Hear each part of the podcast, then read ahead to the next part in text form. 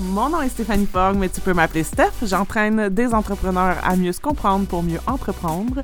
Dans mon podcast, on parle de marketing, d'entrepreneuriat et de développement personnel, sans tabou ni censure. Donc, bienvenue dans le podcast Être entrepreneur. Cette semaine, je reçois Daniel Guérin. J'avais envie de recevoir Daniel parce que ça fait un moment qu'on se connaît. Puis, euh, Danielle, elle m'accompagne en ce moment dans l'écriture de mon livre. Puis, je pense qu'il y a plusieurs femmes de ma communauté qui ont peut-être ce désir-là d'écrire un livre ou en tout cas ce rêve secret-là. Je pense que des fois, on a ça comme un rêve secret d'écrire un livre. Ben, je voulais qu'on démystifie un peu, ben, c'est qu'est-ce que ça, euh, c'est quoi le processus dans le fond d'écrire un livre et tout ça. Donc, on va parler de ça, mais d'abord, Danielle, si tu peux juste comme te présenter, parler un peu de, grosso modo, de ton parcours, de tes deux chapeaux, je dirais, de, autant au niveau de, l'adjointe virtuelle, au niveau de, euh, justement, l'accompagnement en écriture. Euh, en fait, euh, merci de l'invitation. Je suis contente d'avoir la chance de, de, pouvoir parler de ce que je fais. je suis entrepreneur depuis novembre 2002. Donc, ça va faire bientôt 20 ans que je suis entrepreneur. J'ai commencé comme assistante virtuelle. Dans le temps, euh, on utilisait, dans mon temps, on utilisait le terme assistante virtuelle parce que c'était la traduction de virtual assistant jusqu'à ce que je décide que c'était plus français et plus québécois d'utiliser le terme adjointe virtuelle. Euh, je suis euh, une des premières au Québec. Je pense que je suis la première francophone. Les autres travaillaient en anglais. Euh, et euh, elle, euh, ben, quand j'ai commencé, il y en a une des deux autres qui avait arrêté. Puis l'autre, bien, était en conversion pour devenir coach. Moi, j'ai été adjointe virtuelle je, comme traditionnel, si on veut, avec euh, toute une liste d'épiceries de, services jusqu'en euh, novembre 2020. Euh, Et maintenant, bien, je me concentre sur l'accompagnement. Mes services sont axés surtout pour les auteurs. Donc, j'aide les auteurs à mettre en page leurs livres et à les mettre en ligne. Puis, c'est à peu près là, ce, que, ce que je fais, puis que j'ai gardé, juste pour garder un pied encore dans l'assistance euh, virtuelle. Mais euh, je coach des adjointes virtuelles depuis, euh, en fait, la première que j'ai coachée, c'était en 2003. donc, je coach et j'accompagne des adjointes virtuelles dans le démarrage de leur entreprise. Puis, il y en a qui, même une fois qu'elles ont démarré, qui restent avec moi pour que je les aide à passer à travers les fameux paliers, les fameux niveaux euh, à travers lesquels moi j'ai passé. Mais à part les adjointes virtuelles que j'adore, j'ai aussi les auteurs que j'aime beaucoup puis que je veux accompagner. Et euh, depuis 2019, bien, j'accompagne des auteurs dans l'écriture, la publication et la vente de leurs livres. Donc, je les guide à travers les différentes étapes, mais ça, on va en parler un peu plus euh, avec tes questions.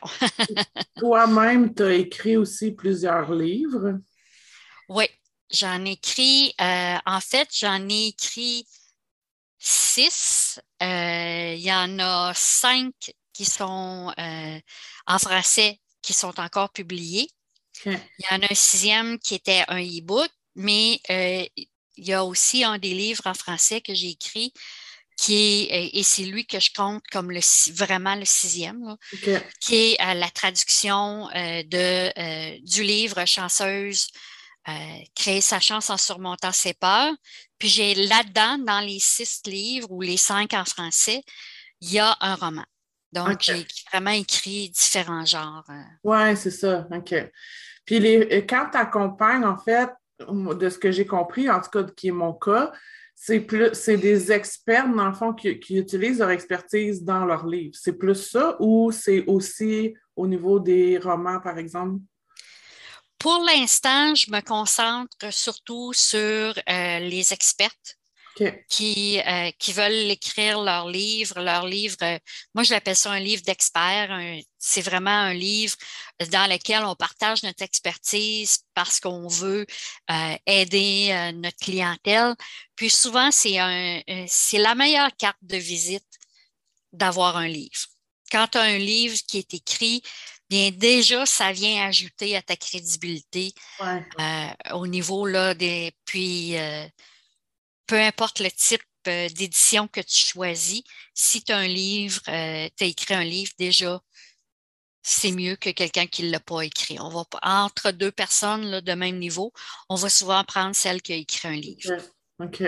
ça ouvre des portes justement à possiblement donner des conférences, à euh, se faire connaître, comme tu dis, aller chercher aussi plus de crédibilité. Puis tu sais, je pense que quand on, arrive à l'étape d'écrire un livre, c'est qu'à l'intérieur de nous, il y a quelque chose qui a envie aussi de, de, sortir puis de s'exprimer. je pense que aussi dans, ce, dans cette optique-là de, livre d'experts, comme tu le dis, il y a aussi euh, encore là plusieurs types de livres, dans le sens où euh, je pense que ça peut être un, un, livre qui est plus un guide pratique, par exemple, mm-hmm. moi, je suis en train d'écrire une autobiographie, mais qui euh, qui fait le pont, en fait, avec comme la philosophie que j'enseigne en affaires et tout ça. C'est ça, il peut y avoir plusieurs comme types de livres, dans le fond. Tout à fait. Puis, euh, probablement, la raison pourquoi j'ai choisi euh, les, d'accompagner les expertes en premier. Mm-hmm. éventuellement, je vais avoir un programme pour celles qui veulent écrire un roman, mais pour l'instant, je me concentre sur celles, ben, je me concentre là où j'ai vraiment des, forces établies depuis une dizaine d'années. Euh, le premier livre que j'ai aidé à autopublier, c'est en 2012. Donc, euh, c'est le livre euh, de Chantal Binet qui est coach. et après ça, mais, mais elle, elle l'a sorti au mois d'octobre 2012. Puis j'ai sorti Chanceuse en février 2013. OK. On s'est suivis là, les, deux avec nos livres. Puis elle, bien, c'est ça, elle parlait dans son livre de gestion, de leadership et euh, de temps, je pense. OK. La fameuse question qu'on doit toujours te poser, c'est c'est quoi l'auto-édition, puis c'est quoi la différence entre aller avec une maison d'édition puis s'auto-éditer? Peux-tu m'expliquer c'est quoi?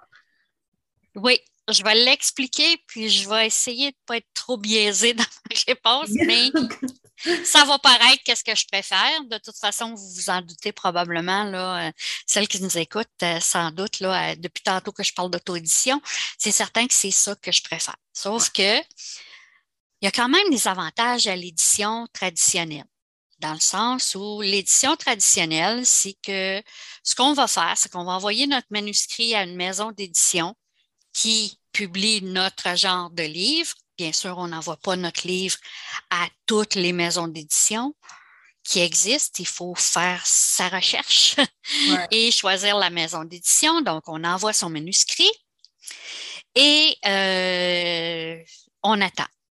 Hmm. On va attendre que les gens de leur comité de lecture aient pris connaissance du livre. Euh, parce et ça peut prendre six mois ou jusqu'à même deux ans. Je connais des gens là, qui ont attendu jusqu'à deux ans pour avoir une réponse. Oh le livre n'est pas publié encore. Donc, ça peut prendre. Moi, c'est quand j'ai commencé les discussions avec une maison d'édition, ça faisait six mois que j'avais envoyé mon manuscrit. Euh, et j'ai commencé à discuter avec eux, puis finalement, j'ai décidé de ne pas le faire. Donc là, ils décident que oui, on serait intéressé, là commencent les discussions. Donc, si les deux parties s'entendent, l'auteur et la maison d'édition, mais ben là, il va y avoir signature de contrat. Et quand on va signer le contrat, on va céder les droits de notre contenu, de notre manuscrit. Donc, le livre ne nous appartient plus. C'est euh, la maison d'édition qui achète nos droits et qui va nous payer un pourcentage.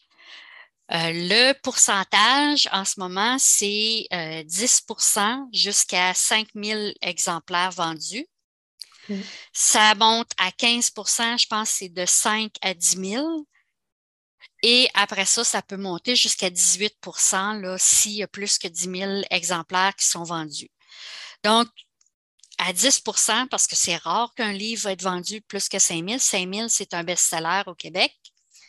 Bien, à 10 mais un livre de 20 tu fais 2 pour ça. Mais là, j'ai parlé des droits. Là, je suis allée un peu trop, trop, trop vite. Là. Non, c'est pas grave, mais c'est intéressant. Euh, c'est très précis, en fait. Euh, donc, là, on, signe le contrat. Mais là, le livre n'est pas publié encore. Là. Mm. Là, ce qu'ils vont faire, c'est qu'ils vont prendre notre manuscrit et il y a euh, quelqu'un qui va réviser notre manuscrit et qui va nous suggérer des modifications, des corrections, etc., à faire dans notre livre. Donc, on va faire, même si on a fait de la réécriture, on va faire de la réécriture pour coller au genre que la maison d'édition veut euh, publier. Donc, ce temps-là, ça peut prendre, ça, dépend toujours de la maison d'édition, mais ça peut prendre trois, quatre mois, comme ça peut prendre plus de temps. Et pendant ce temps-là aussi, la maison d'édition va faire des demandes de subventions parce qu'ils ont, eux, ils ont des, subventions pour payer leurs réviseurs, leurs graphistes. Ah, la couverture aussi, c'est eux qui vont, euh, qui vont suggérer des couvertures et il faut choisir la couverture d'après euh, ce qu'ils nous proposent. Euh, et ensuite, bien, ils vont distribuer le livre dans les librairies et bien sûr, on a plus de chances de se retrouver chez Renaud Bré, Archambault, ces, ces grandes librairies-là. Ça ne nous a rien coûté. Il faut penser quand même aux avantages. Ça ne nous a rien coûté. On a écrit notre manuscrit, puis on mm. l'a envoyé. Puis, on va faire 10% sur les ventes de nos livres si notre livre se vend. Et, et on va être payé à la plupart du temps, c'est autour du mois d'avril qu'ils font leur, euh, le calcul des redevances qu'ils doivent payer à euh, leurs auteurs et on va recevoir le chèque dans l'année suivant le mois d'avril. Après ça. Fait que moi, je n'ai pas cette patience-là. moi, je n'ai pas cette patience-là. Puis, en même temps, je n'ai pas envie de laisser du contrôle. Donc, on va aller de l'autre côté. On va aller, on va, je vais vous parler de l'auto-édition. Donc, là, l'auto-édition, c'est certain qu'on a le contrôle, mais on a, avec le contrôle, vient la responsabilité. Donc, on est responsable de trouver quelqu'un qui va euh, réviser euh, notre texte parce qu'on veut s'assurer que euh, que c'est quand même, quand même bien écrit, qu'il n'y a pas de faute, que, mm-hmm. qu'on présente quelque chose de, bien. Euh, même, euh, même si nous, on, on, va le relire plusieurs fois, notre livre, euh, il faut le faire lire par quelqu'un d'autre et le faire réviser. Et là, on paye pour ça. Ça, c'est un service qu'on va payer. On ne demande pas à notre chum de fille de réviser on paye quelqu'un qui est professionnel, qui est qualifié pour ça. Mm-hmm. Ensuite, bien là, il faut penser aussi à la couverture. Il faut choisir un graphiste, il faut faire appel à un graphiste qui va faire la couverture de notre livre. Il faut faire la mise en page. On peut la faire soi-même ou on peut engager quelqu'un comme moi pour faire la mise en page du livre. Et après ça, bien, on euh, choisit euh, où est-ce qu'on veut euh, le publier. Moi, habituellement, ce que je vais faire, c'est que je vais utiliser, je préfère ce qui va me coûter le moins cher vu que j'ai déjà investi dans un graphiste, dans un quelqu'un pour réviser, puis tout ça. Donc, je vais me tourner vers une plateforme comme Amazon qui me permet d'avoir des livres euh, imprimés sur demande. Donc, je ne suis pas obligée euh, d'acheter un stock de 300-400 livres, euh, puis de garder ça dans, dans une autre pièce ou au sous-sol. Donc, je peux juste en faire imprimer la quantité que j'ai besoin au prix de l'auteur. Donc, je ne paye pas le même prix que les gens qui vont acheter mon livre.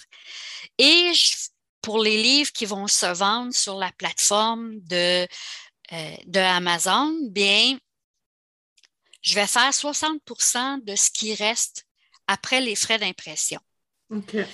Par exemple, et là, c'est tout frais dans ma mémoire parce que je l'ai fait aujourd'hui pour, euh, pour une cliente, un livre de 21,95 ses redevances, donc qu'est-ce qui va lui revenir après qu'Amazon a pris sa part, c'est 9,24. Fait qu'on est loin du 2,20 qu'on aurait eu avec une maison, euh, une maison d'édition traditionnelle. Et on peut, à partir de là, bien sûr, sur Amazon, publier aussi en, en, format euh, numérique, donc le format euh, Kindle. Mm-hmm. Donc là, bien sûr, on va baisser le prix parce qu'il n'y a pas les frais d'impression. et on peut faire jusqu'à 70 sur, sur un livre. Donc, elle, euh, je pense que c'est sur 14,99. Euh, je pense qu'elle fait autour de 7 Donc, c'est presque la même quantité. Euh, bon, c'est moins des frais, peut-être un peu plus. Là. et donc on, donc, on reçoit les, commissions. Puis, il y a d'autres plateformes aussi où on peut publier son livre en format numérique. Donc, il n'y a pas juste Kindle. Il y a Kobo, euh, les livres euh, sur Apple, iBooks euh, et plusieurs autres, là, mais ça, c'est quelque chose que j'explique dans. OK. Donc, dans le fond, si je vais en édition, c'est sûr que c'est beaucoup plus long. Je fais moins de redevances sur, chaque livre. mais en, en auto-édition, je dois investir au départ un peu plus pour publier mon livre, mais j'ai euh, comme tu disais aussi, un peu plus le contrôle sur, euh, ben, premièrement, je garde les droits sur mon contenu euh, et tout ça. Donc, dans le fond, je pense que c'est de.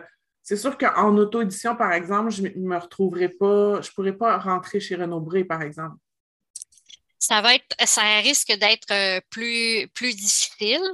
Sauf qu'on peut, dans sa, les librairies locales, on peut s'organiser pour, avec les librairies dans notre région pour que notre livre soit disponible. Par exemple, mon livre est disponible dans trois librairies en Outaouais. Euh, donc, j'ai mes, livres sont là et à la bibliothèque municipale de Gatineau. Donc, euh, mon livre est là euh, aussi, en plus d'être disponible sur mon site, ben, mon livre, mes livres, puis sur mon site et sur les différentes plateformes. Donc, même ceux qui sont en France euh, ou ailleurs, en francophonie, peuvent acheter mes livres. Est-ce que c'est quelque chose que je dois qu'on doit décider avant d'écrire ou on peut écrire notre livre puis choisir après? On peut écrire notre livre puis choisir après. Puis, euh, tu, me fais penser à quelque chose que je voulais ajouter euh, à celles qui font le programme euh, d'expert à hauteur. J'ai un, tableau Excel pour calculer les frais de. en fait, c'est pour calculer quand est-ce qu'on arrive euh, juste, c'est combien de livres je dois vendre pour que, euh, que je dépasse mon. C'est le calcul du seuil de rentabilité. Donc, euh, pour calculer combien de livres je dois vendre pour, après ça, pour que ce soit que, que j'ai payé, autrement dit, mes frais. Puis après. Moi, je ne sais pas comment toi tu le vois ou comment les, femmes à qui tu parles le voient, mais moi, je ne le vois pas comme. Tu sais, je n'ai pas décidé d'écrire un livre pour faire des ventes, tu comprends? Tu sais, j'ai décidé d'écrire un livre parce que j'ai envie de, partager ça, j'ai envie de laisser ça comme héritage à mes enfants, j'ai envie de, de regrouper aussi plein d'affaires que je dis éparpillées un peu partout sur les réseaux sociaux. J'ai comme envie que ça perdure dans le temps. Mais tu sais, je suis vraiment pas partie ce projet-là en me disant Ah, je vais faire de l'argent avec ça, puis tout ça. C'est comme. Je serais curieuse de, savoir, toi, comment tu le vois, tu sais. Bien, moi, c'est la même raison. Puis pendant, je t'écoutais parler, puis comme je pensais aux frais de combien ça coûte, là, ça peut coûter presque 2000 dollars.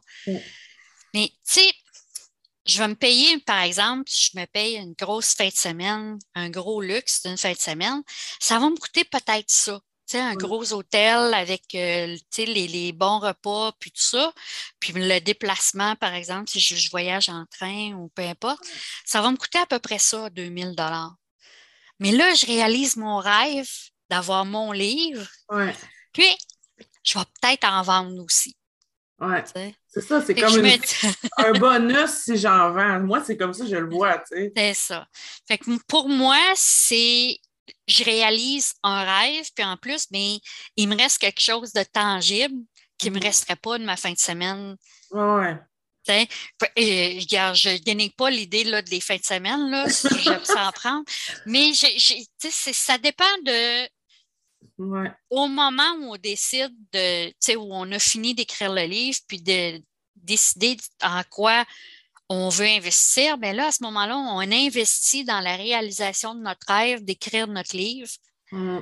Puis euh, payer la, personne qui va réviser, puis la couverture. La couverture, ça peut coûter 500 dollars. Mm-hmm. Euh, ça peut coûter un peu plus. Ça dépend toujours de la, personne euh, à qui on demande de, de faire le graphisme. Mais l'investissement qu'on va, qu'on va faire, bien, c'est justement de nous permettre de. Oui, c'est ça. C'est comme vraiment. Il faut que ça soit. Tu sais, je pense que si tu dis je vais écrire un livre, il faut d'abord que ça soit euh, justement comme quelque chose qui te prend au trip, puis comme justement, comme tu dis, un rêve. Tu sais. Euh, si tu écris un livre juste pour aller chercher de la crédibilité puis faire des ventes, je trouve qu'il y a d'autres choses que tu peux faire pour ça, fait que, tu as parlé vraiment comme un peu des étapes. Une fois que j'ai écrit, bon, la révision, la mise en page, la couverture, mettre ça, euh, publier ça en ligne, etc. J'aimerais qu'on parle de la partie où on écrit. La partie où, euh, ben vraiment, là, je m'assois, là, puis je, je, me mets vraiment à l'écriture de mon livre. Ça serait mm-hmm. quoi tes conseils pour bien commencer?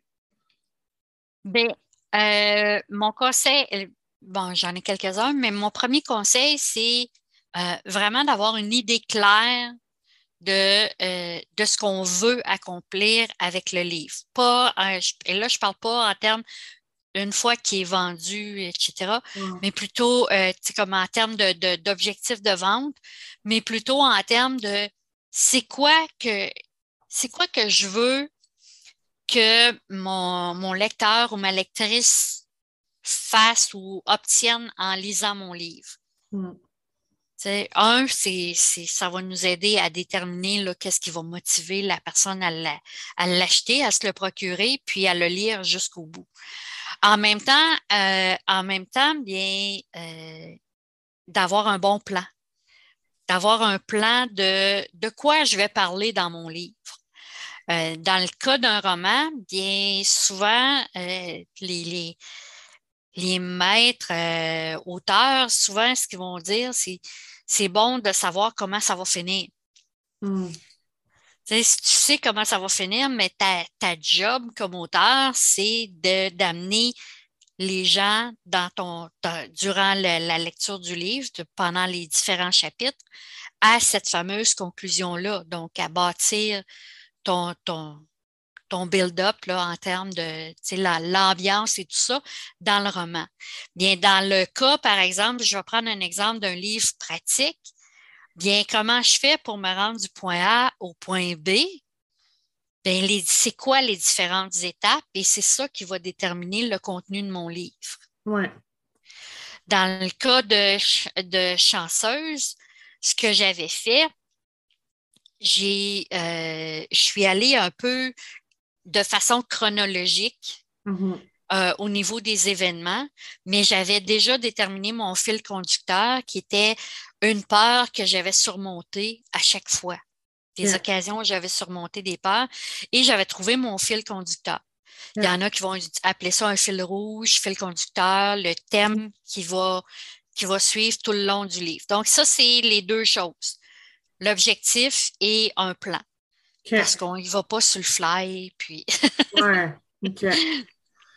c'est sûr que c'est un projet de longue haleine d'écrire un livre. C'est pas euh, comme écrire un article de blog qui se fait dans l'avant-midi.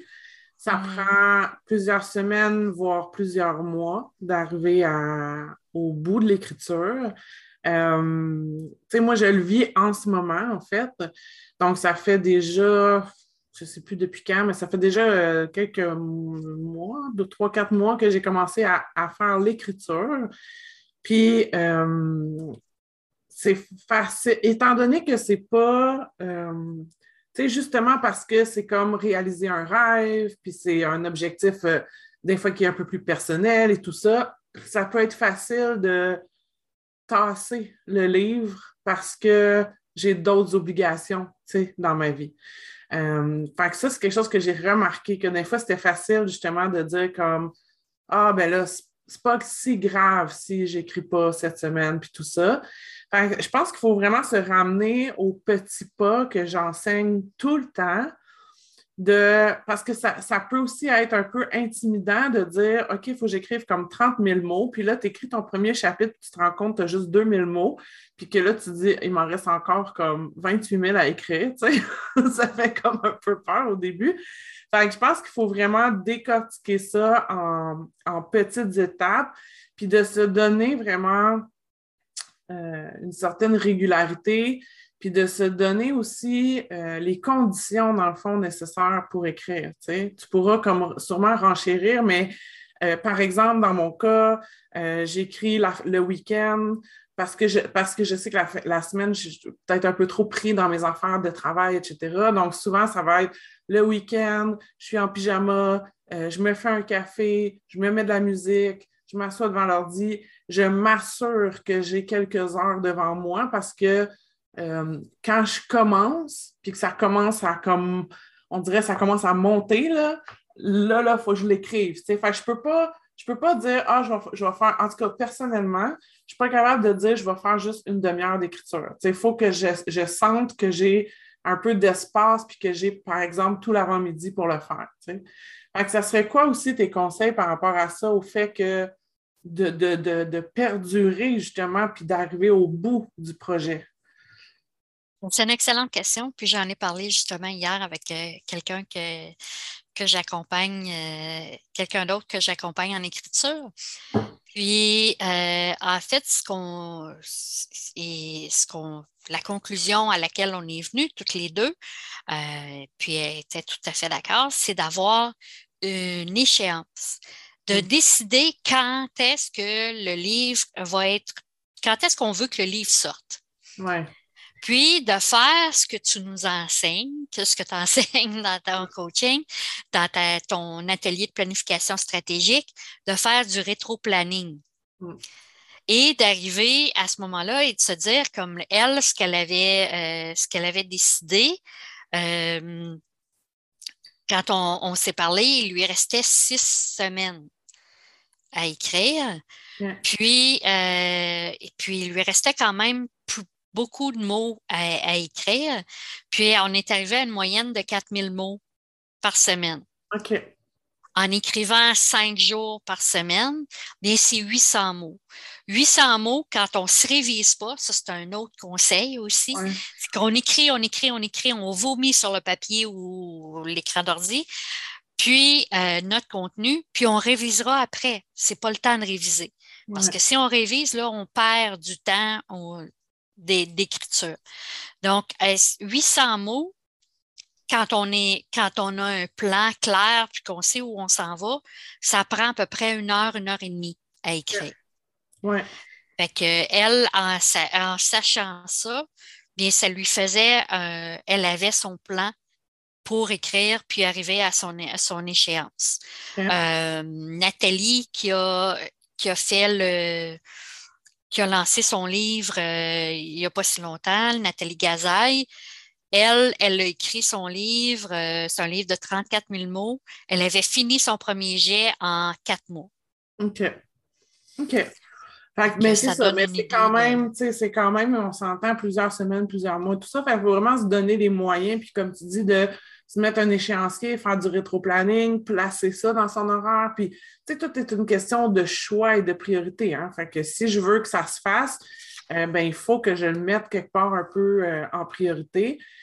Je voulais qu'on parle aussi de, euh, je dirais, le côté humain, le côté qu'est-ce qui, qu'est-ce qui peut venir nous challenger en dedans pendant l'écriture du livre? Entre autres, je pense au syndrome de l'imposteur. Je pense au ce que tu nous avais parlé, le, milieu, le syndrome. Le syndrome du milieu.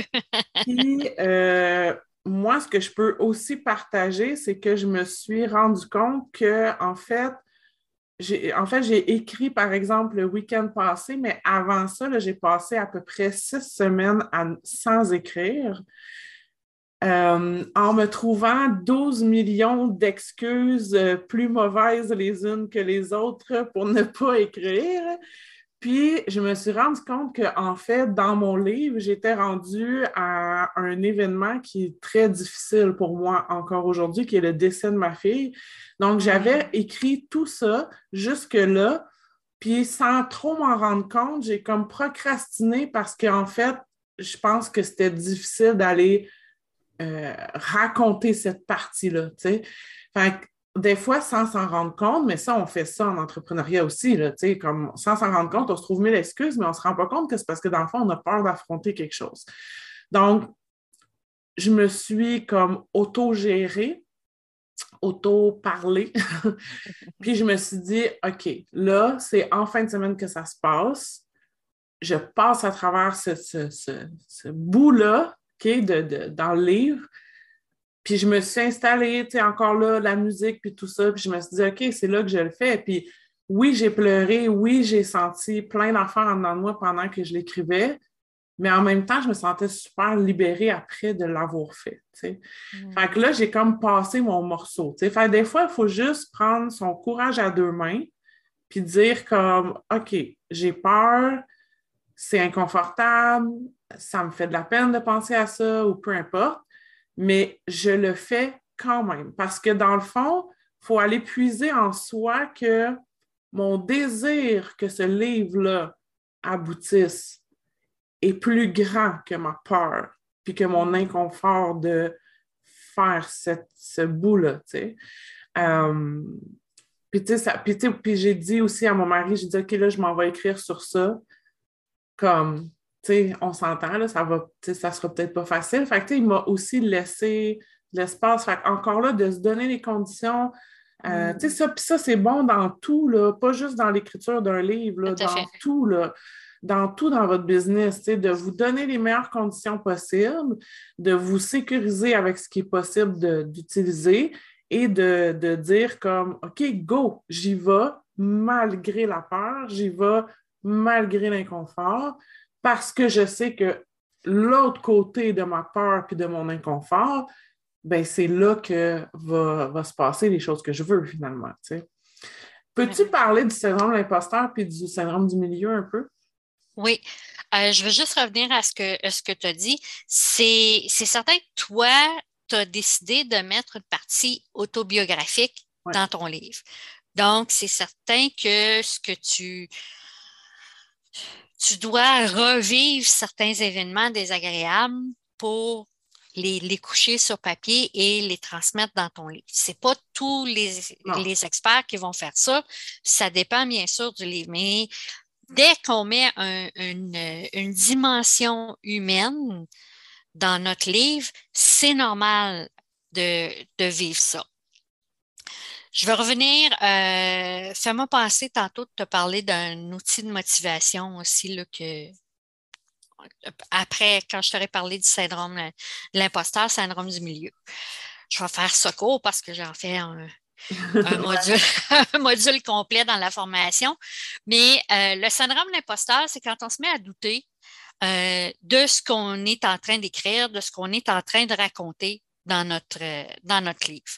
La meilleure façon de surmonter le syndrome de l'imposteur, bien, c'est euh, et, que ce soit tant dans l'écriture de son livre pour n'importe quoi quand on veut euh, vendre quelque chose ou un nouveau service ou peu importe, ou on lance un programme qui est en lien quand même avec notre expertise, c'est de penser à tout ce qu'on a accompli.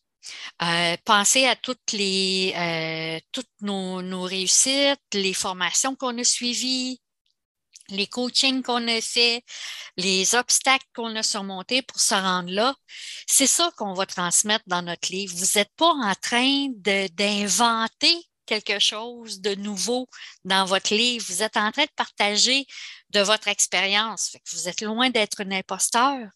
Hmm vous l'avez vécu, vos clientes l'ont vécu, parce qu'il y en a qui vont choisir de partager plutôt des anecdotes, des expériences de clients tout en préservant l'anonymat, bien sûr, mais euh, pour aider, pour montrer des exemples de comment quelqu'un est arrivé à le faire. Fait le syndrome de l'imposteur, mais c'est quand on se demande, je suis qui, moi, pour écrire un livre? Bien, tu es une experte, puis regarde ce que tu fais. Il n'y a pas si longtemps que ça, j'ai publié euh, un, euh, j'ai envoyé une infolettre ou en tout cas où je dis bien comme entrepreneur, tu écris. Tu écris sur tes réseaux sociaux, tu écris des infolettres, tu écris tes formations, tu écris, tu écris. Donc, tu es déjà une auteure en partant. Et fait que c'est juste de se rappeler de ça parce que des fois, on l'oublie. Puis le, livre, bien, il y en a comme si je pense à Chantal. Chantal, elle, c'est ses meilleurs articles de blog qu'elle a mis dans un livre et qu'elle a, euh, qu'elle a étoffé, qu'elle a juste, euh, qu'elle a dans le fond, bien emballé différemment, puis avec euh, des transitions, et, etc., qu'elle a développé peut-être un peu plus certains, certains chapitres, mais la base, c'est des articles qu'elle avait déjà écrits, fait qu'elle n'avait pas besoin de réinventer. Puis quand tu fais ton autobiographie, ben, tu n'inventes rien si tu l'as vécu. Fait que déjà, c'est toi, tu es l'experte de ce que tu as vécu. Euh, donc, euh, voilà pour le syndrome de l'imposteur.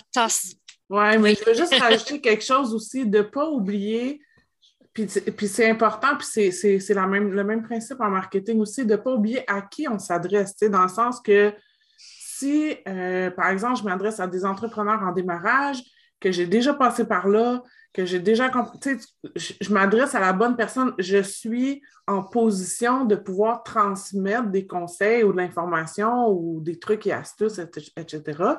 Mais peut-être que je ne suis pas en position d'aller aider euh, des PDG d'entreprises internationales. Mm. c'est de ne pas oublier aussi justement à qui je m'adresse. Comme moi, je n'irai pas donner des conseils en, en, développement personnel au Dalai Lama, mais je peux donner des conseils à des femmes qui n'ont euh, pas encore intégré ça dans leur parcours. Fait de, de, se ramener aussi à ça, puis de dire comme, ben, je suis qui? Ben, je, suis la personne qui en sait. vous en savez plus que vos clients, sinon vous n'auriez pas euh, rien à leur offrir. Mais ça se peut que, oui, ça se peut qu'il y ait du monde qui soit plus avancé que toi. il y aura toujours du monde plus avancé que toi, puis il y aura toujours du monde moins avancé que toi. Ah. OK, le syndrome du milieu. le fameux syndrome du milieu, ben, c'est, euh, un peu comme si euh, la relation avec notre livre, bien, comme un vieux couple. Au début, on a, euh, avec notre livre, on va avoir la, la fameuse période où on, ça va être la grosse passion, on va être, ça va être la lune de miel avec notre livre parce que, wow, c'est nouveau, c'est, c'est un nouveau projet, puis c'est super excitant, puis là, on va écrire. Puis là, à un moment donné, bien, c'est plus nouveau. Faut le finir. On a atteint un, certain, euh, un certain nombre de mots, certain nombre de pages. C'est pas nécessairement dans le milieu. Ça arrive pas nécessairement à 15 000 mots d'un livre de, de 30 000 mots. Des fois, ça peut arriver plus vite. Des fois, euh, ça peut arriver un peu plus tard, mais c'est un moment donné où on perd de l'intérêt. Puis de là, l'importance de se rappeler ou de l'écrire en quelque part, le, le, pourquoi on écrit euh, le livre, puis de se rappeler pourquoi pourquoi je fais ça là? Pourquoi? pourquoi? C'est quoi les. Tu sais, c'est quoi, c'était quoi mon objectif? C'était un peu comme quand on a quelque chose de difficile à faire dans son entreprise, puis qu'on se dit, ben, pourquoi je le fais? Mais ton livre, là, c'est comme si c'était un autre projet de ton entreprise. Puis une autre affaire qui peut être le fun, puis que des fois, peut-être que ça peut nous aider à être constant. Ben ça, c'est nouveau. J'ai fait ça hier. c'est mon thermomètre avec euh, mon livre. Ici, bien sûr, c'est zéro mot. Là, vous pouvez le graduer. Euh, je sais que toi, tu en avais un que tu disais par rapport aux objectifs, bien, ça peut être par rapport à, comme entrepreneur, par rapport à notre liste, par rapport à nos finances, etc. Mais on peut le faire aussi avec notre livre. Le nombre de mots auxquels, c'est quoi notre objectif de mots? Puis on gradue au fur et à mesure qu'on écrit puis on le fait monter notre fameux thermomètre, puis on va vouloir, si on le garde proche, euh, moi, je l'ai imprimé parce que justement, je suis dans le projet d'écrire un livre, puis je veux le faire. Je veux faire le processus aussi. C'est d'avoir ça visuellement, puis de voir que ça avance, puis que ça progresse. Parce que des fois, on a besoin de la motivation à l'extérieur, puis des fois, ben, ça peut aider aussi d'avoir quelqu'un euh, qui va nous écouter, euh, nous écouter, nous écouter quand on est découragé, puis après ça, nous dire, bon, ben là, OK, je t'ai écouté, là, euh, mouche-toi, retrousse tes manches, puis va écrire. Donc, on a nommé plusieurs choses, dans le fond, de ben, d'avoir un objectif, de savoir pourquoi on le fait, euh, de faire du rétro-planning. On a parlé de prendre son courage à deux mains puis d'y aller même quand des fois c'est plus difficile. Euh, des outils comme tu parles de, motivation, euh, de s'entourer aussi, tu sais. Mm-hmm. je pense qu'il y, a, plusieurs choses qu'on a nommées qui peuvent être autant utiles pour la réalisation d'un livre, mais aussi d'un autre projet en affaires. Tu sais. en terminant, ben, en fait, toi, tu peux, euh, on en a parlé au début, mais dans le fond, tu peux accompagner les experts pour écrire leurs livres. Donc, de quelle façon ça peut se faire avec toi? Ben, il y a deux façons euh, de le faire. Il y a euh, une façon euh, plus autonome que, dans laquelle je vais quand même donner la théorie. Je vais aller plus loin, par exemple, avec les fameux syndromes mm-hmm. d'imposteur, tout ça. J'aide aussi. si tu permets, Stéphanie, je vais juste aller chercher mon. je veux m'assurer de tant qu'à faire, mm-hmm. je vais donner la bonne information. c'est le programme d'expert à hauteur. Puis dans ces, ce cours-là qui, euh, se fait euh, de façon autonome, c'est des vidéos que j'ai enregistrées, mais je suis accessible euh, tout le temps de la formation. Puis il y a des coachings de groupe aussi avec des périodes de questions, mais les fameux modules qu'on fait de façon autonome, c'est trouver et valider l'idée comment trouver l'idée, comment la valider auprès de la cible, euh, comment consulter la cible pour valider les sujets à aborder, faire l'inventaire des idées, le format, choisir le format, euh, parce qu'il en existe euh, plusieurs. Mm-hmm. comment structurer, comment faire le fameux plan du livre que je disais que comment planifier son écriture, comment mettre en place une routine qui nous convient. Tu, avais parlé un peu plus tôt, pour toi, c'est la fin de semaine, tu es en pyjama avec ton thé, de la musique, des huiles essentielles, etc. Tu crées ton environnement, mais ça, j'en parle. L'écriture du premier jet, euh, il y a différentes façons d'y arriver, pas que euh, en tapant euh, au clavier. Ça, je les donne dans ce module-là. Je parle aussi des.